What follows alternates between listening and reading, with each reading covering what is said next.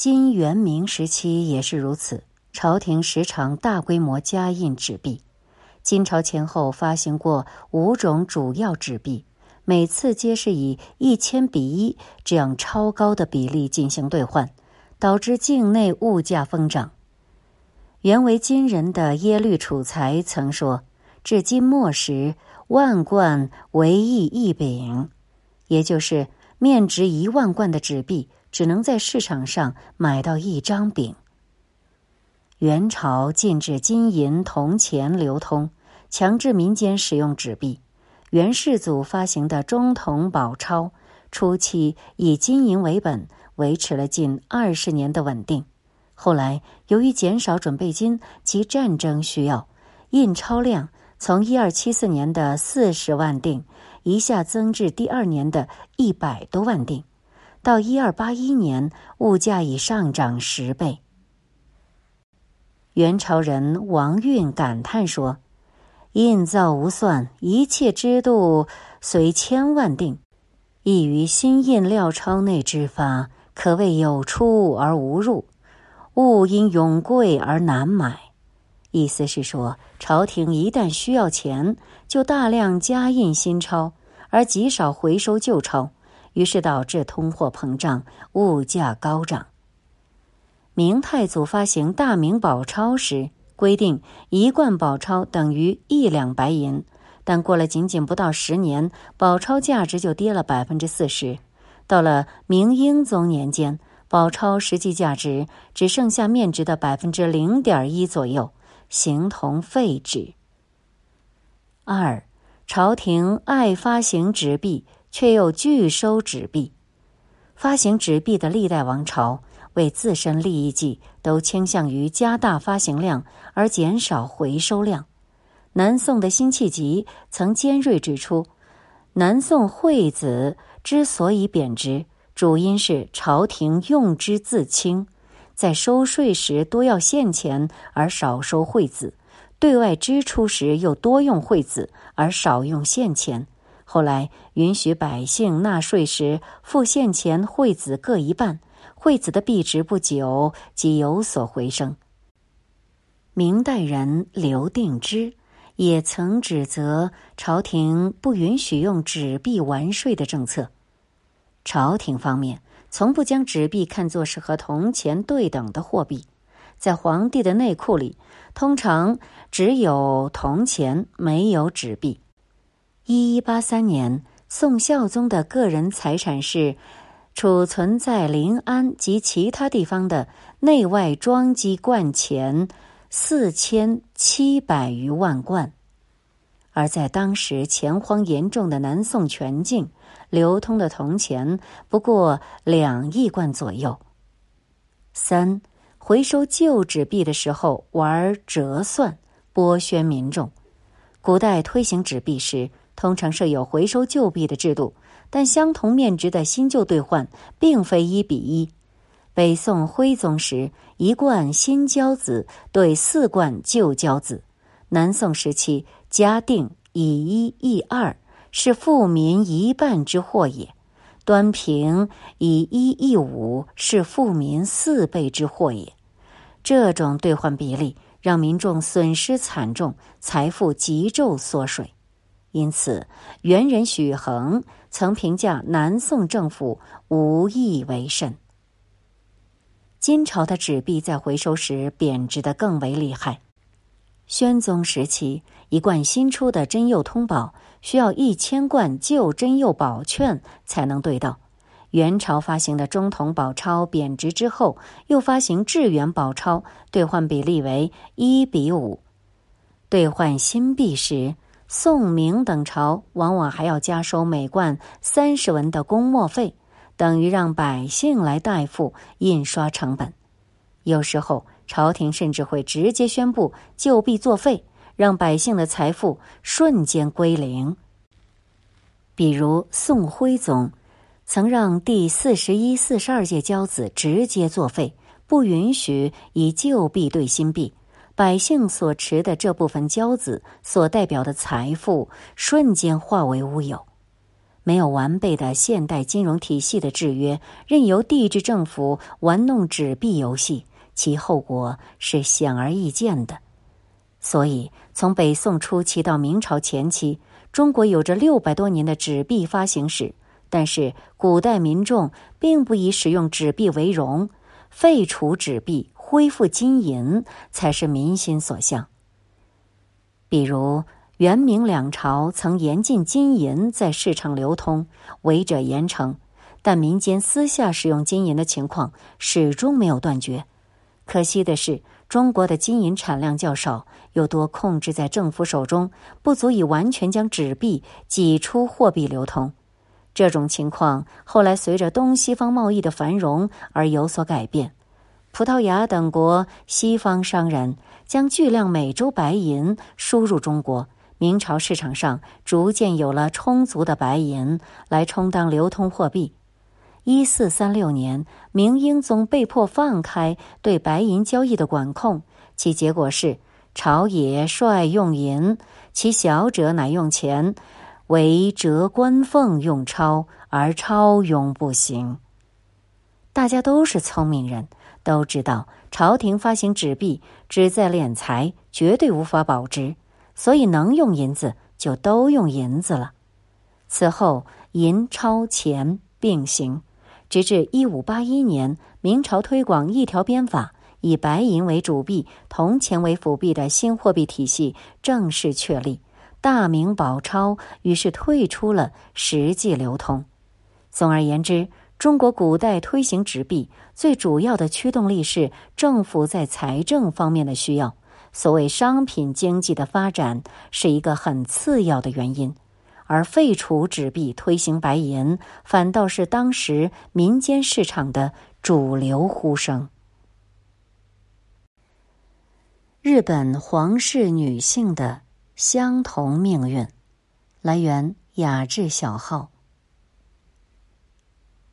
话说，在二零一九年四月三十日这天，日本迎来平成时代的最后一日，也迎来了明仁天皇正式退位的一天。在退位仪式上，明仁天皇致辞时说：“他身为天皇的职责结束了。三十年来。”获得日本国民深切的信赖和敬爱，对此感到很幸福。身为天皇，能被大家接受，也受到国民支持，我由衷感谢。我与美智子皇后的共同心愿，就是明天展开的新时代充满和平，也祈求日本和全球人民都能和平幸福。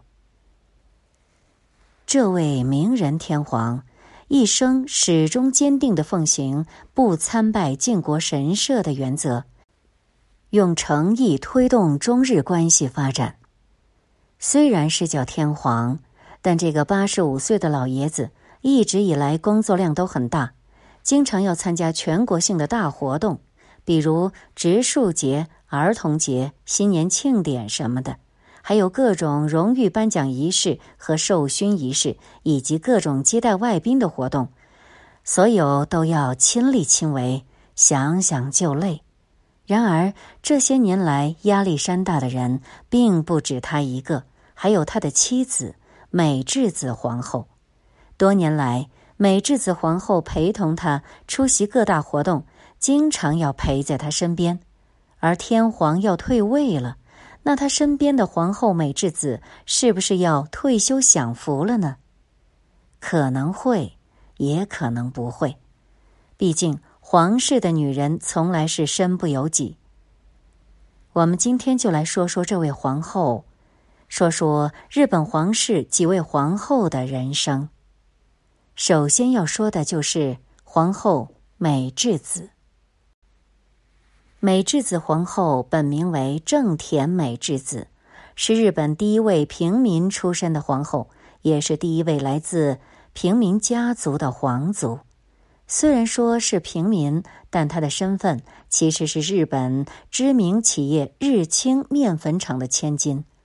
美智子当年就是我们如今定义的标准白富美，优渥的家庭条件让她从小养尊处优。受西方教育长大的他，除了讲一口流利外语，还弹得一手好钢琴。美智子网球也打得非常好。他当时正是因为一场网球赛和皇太子相识，最终展开了和皇室的情缘。虽然出身条件好，但他并没有像很多富家子弟一样骄横跋扈，反而非常谦和。美智子一直以来被日本人称为最美日本皇后，这是因为这个皇后的颜值非常能打，非常有气质，性格好，气质好，颜值高，她成了很多人口中说的别人家的孩子，而且还是近乎完美的那种。但皇后美智子与天皇明仁的婚姻并不是一帆风顺的。当时的皇太子明仁决定要和美智子结婚时，日本皇室的三姑六婆第一时间跳出来表示反对。比如明仁的婶婶就曾经说：“一个网球场的球手都能当皇后，那跟大街上随便拉一个妓女当皇后有什么区别？”甚至当时明人的母亲。也就是裕仁天皇的妻子良子也强烈反对这门亲事，自己的儿子是神族之子，为什么要和一介草民结婚呢？这个母亲强烈反对自己儿子的婚事，但明仁不肯屈服，一直和美智子书信来往，甚至偷偷约会。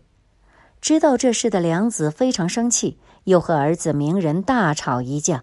在争吵中，鸣人明确了态度：如果不能和美智子在一起，死不瞑目。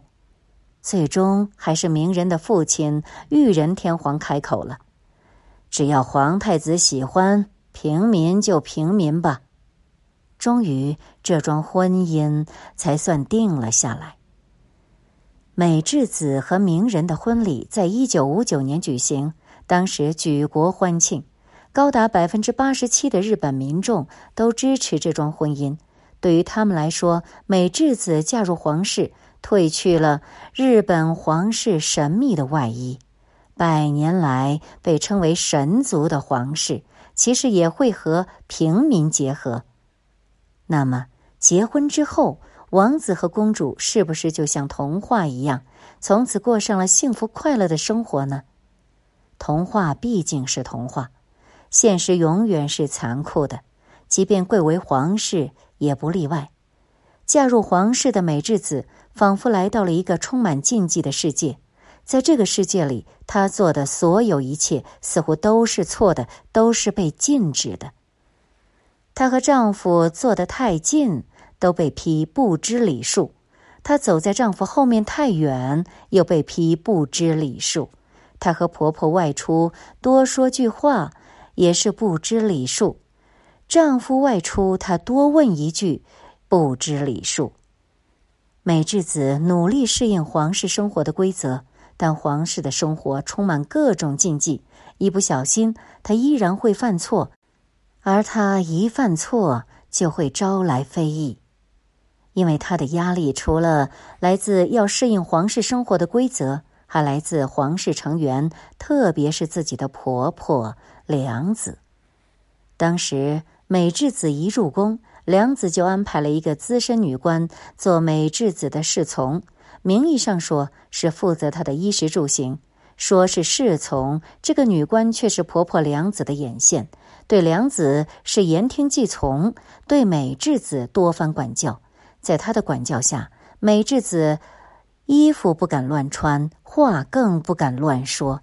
一说错，一做错，就是不知礼数，一顿指责。结婚第二年，美智子生下了德仁亲王，也就是皇太子。随后几年，又生了文仁和青子。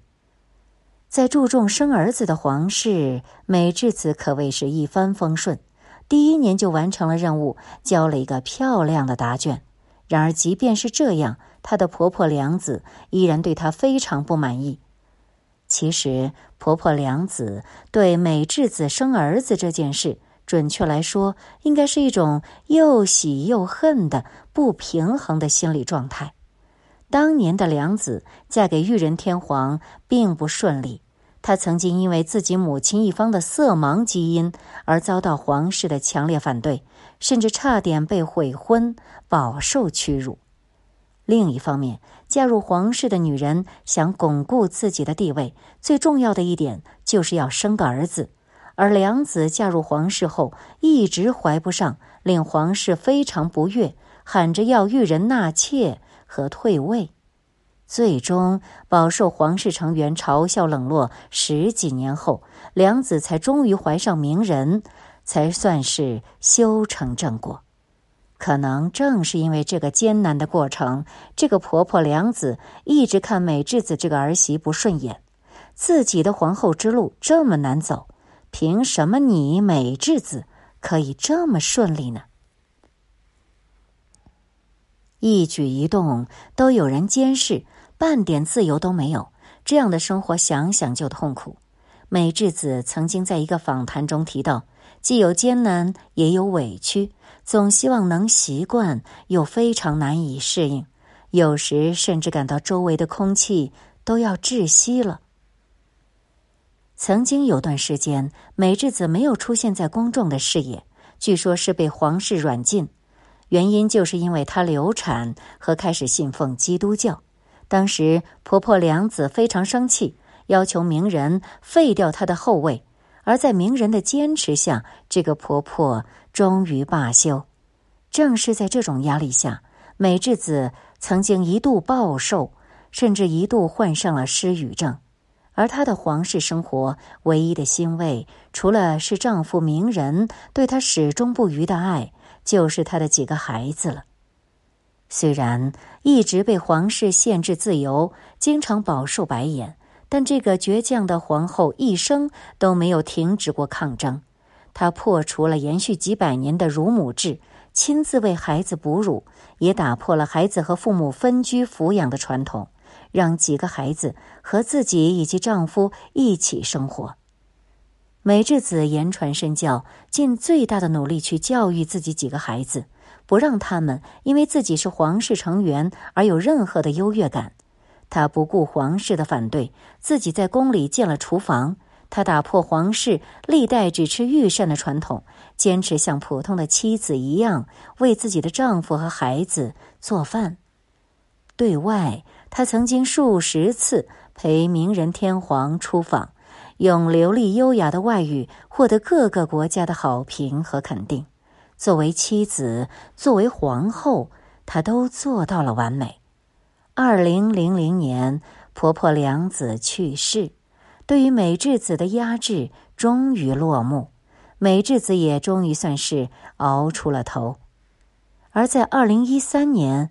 七十九岁的美智子皇后再次做了一个震惊世人的决定，她通过宫内厅向外界声明，拒绝丈夫名人提出的合葬的要求。根据她的说法，她认为自己没资格和天皇合葬，因为我只是来自民间的凡人，配不上神族。可能这个皇后用这样一种方式来表达对这个皇族的抗议，以及做出人生中最后一次对自由的抗争吧。然而，这位皇后的抗争似乎并没有改变女性在日本皇室里地位的低微。比如，五十九岁的德仁即将接棒他的父亲，成为日本新一代天王。妻子雅子竟然不被允许参加登基仪式。根据规定日本皇室礼仪的皇室典范指出，新天皇接过代表其合法继承的神圣宝器时，女性皇室成员不得在场。而说起美智子的儿媳妇，也就是皇太子妃雅子，她的人生经历也是让人无比唏嘘。雅子的父亲小和田恒是日本著名的政治家，曾出任驻联合国大使以及海牙国际法院大法官。因为父亲工作的缘故，雅子在童年、青春时期很多时候都是在国外度过，所以精通英法德俄等外语。除了语言天赋、阅历丰富，雅子本身就是一个学霸，他当时考进了哈佛学经济，毕业后又回到日本东京大学就读，还考过了外交官考试。而正当他的事业一步步上升，朝着自己外交官的梦想一步步踏进的时候，德仁亲王喜欢上了他。而他作为女人的一生就这样被改变。一九八六年，西班牙公主到访日本，在欢迎茶会上，皇太子德仁对外交官雅子一见钟情，回去之后念念不忘，马上对雅子展开追求攻势。然而，当时的雅子一心只在事业上，对皇室生活不感兴趣。不过也不好当面拒绝，于是他只好前往牛津大学进修，变相的躲开了皇太子的追求。然而几年之后，雅子回到日本，在工作中和德仁重遇的时候，这位专情的太子依然对他痴心不改。雅子虽然被他的专情感动，但还是再次拒绝了追求。他明确表示自己对皇室生活不感兴趣，而有美智子这个皇后的前车之鉴，雅子的家人死活不愿意自己的女儿嫁入皇室。但是这个德仁皇太子似乎是铁了心，除了一边是爱的表白，一边还找人帮忙。在皇太子的坚持下，一些老臣子，甚至皇太子的母亲美智子，都开始给雅子做思想工作。雅子终于动摇了。在一九九三年，皇太子德仁和雅子大婚。结婚时，德仁曾经发誓：“此生我会尽所有力量来保护你，度过一切困难。”然而，皇室的压力又岂是一个人可以扛得住的呢？雅子婚后的生活几乎成了婆婆美智子当初生活的翻版。他做的每一件事都会有人跳出来挑不是。他曾经因为在回答问题时说话时间比德人长了七秒而被指失礼，之后很长一段时间禁止在公共场合说话，偶尔说话也要按照拟好的稿子宣读。很多时候，他就只能优雅而不失礼貌的微笑。再强大。再有能力的女人嫁入皇室，也逃不开被要求生儿子的命运。而雅子没有婆婆美智子那么幸运，结婚后一直未能生育，压力越来越大。到后来，内宫厅甚至取消了雅子的一切公共活动，变相的把她软禁，企图让她安心造人。二零零一年，三十七岁的雅子生下了女儿爱子。但对于渴望儿子的皇室来说，这一切于事无补。多年未生育，好不容易生个女儿，还是遭到嫌弃。在巨大压力之下，雅子抑郁了。在此后的十年里，雅子很少参加皇室活动，连天皇生病了都没去医院探望。澳大利亚一位知名记者本。曾经在他的作品《菊花王朝的囚徒》中，这样描述雅子嫁入皇室后的生活：她没有护照，没有姓，也没有户籍，没有投票权，也没有信用卡。夫家人说的语言她无法听懂。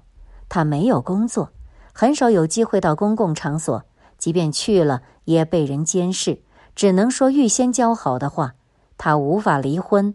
而夫家唯一关心的就是让她生孩子，特别是生男孩。幸好德仁没有违背当初结婚时候的誓言，在雅子最艰难的时候一直陪在她身边。二零零六年，二太子妃继子待产的时候，她怀的是男生。可能德仁怕这件事对自己的妻子雅子造成心理压力，还特意带上雅子一起出国休假。而雅子和婆婆美智子也一直不和谐。据说美智子曾经多次劝说雅子要遵守皇室规则，要任劳任怨，承担皇室责任。但从小在西方文化下长大的雅子，根本忍受不了一成不变的古板的皇室生活，二人因此产生矛盾。美智子也曾经一再督促雅子继续生孩子，特别是男孩子。然而，这种事是能督促的吗？据说有一次被逼成抑郁症的雅子，曾咆哮着和美智子大吵一架，说她再也不想当太子妃了。媒体曾经指出，雅子有一次因为祖父去世，没有去参加美智子的生日宴，美智子因此很不高兴。雅子当时觉得自己有热孝在身，不适宜向过生日的美智子祝贺。然而，她忘了一件事：嫁入皇室的女人已经和娘家没有关系了。既然没有了关系，自然也就没有了守孝这个说法。美智子的人生轨迹其实和雅子很像，同是平民出身，同样受西方自由文化影响，同样嫁入皇室，同样顶着巨大压力成为皇后。然而，可能正是因为这样相似的经历，令婆婆美智子不理解：大家都是平民出身，为什么我可以坚持下来，你却不可以呢？好不容易媳妇熬成婆的她。不知不觉中，最后也成了皇室威严的执行者。如今，美智子跟随丈夫退位，雅子成为皇后。这个曾经被婚姻改变人生的女人，是抗争自己的人生，还是像婆婆一样成为皇室威严的守护者呢？或许，她无需去改变自己的人生。因为从她踏入皇室的那天，他的命运早已改变。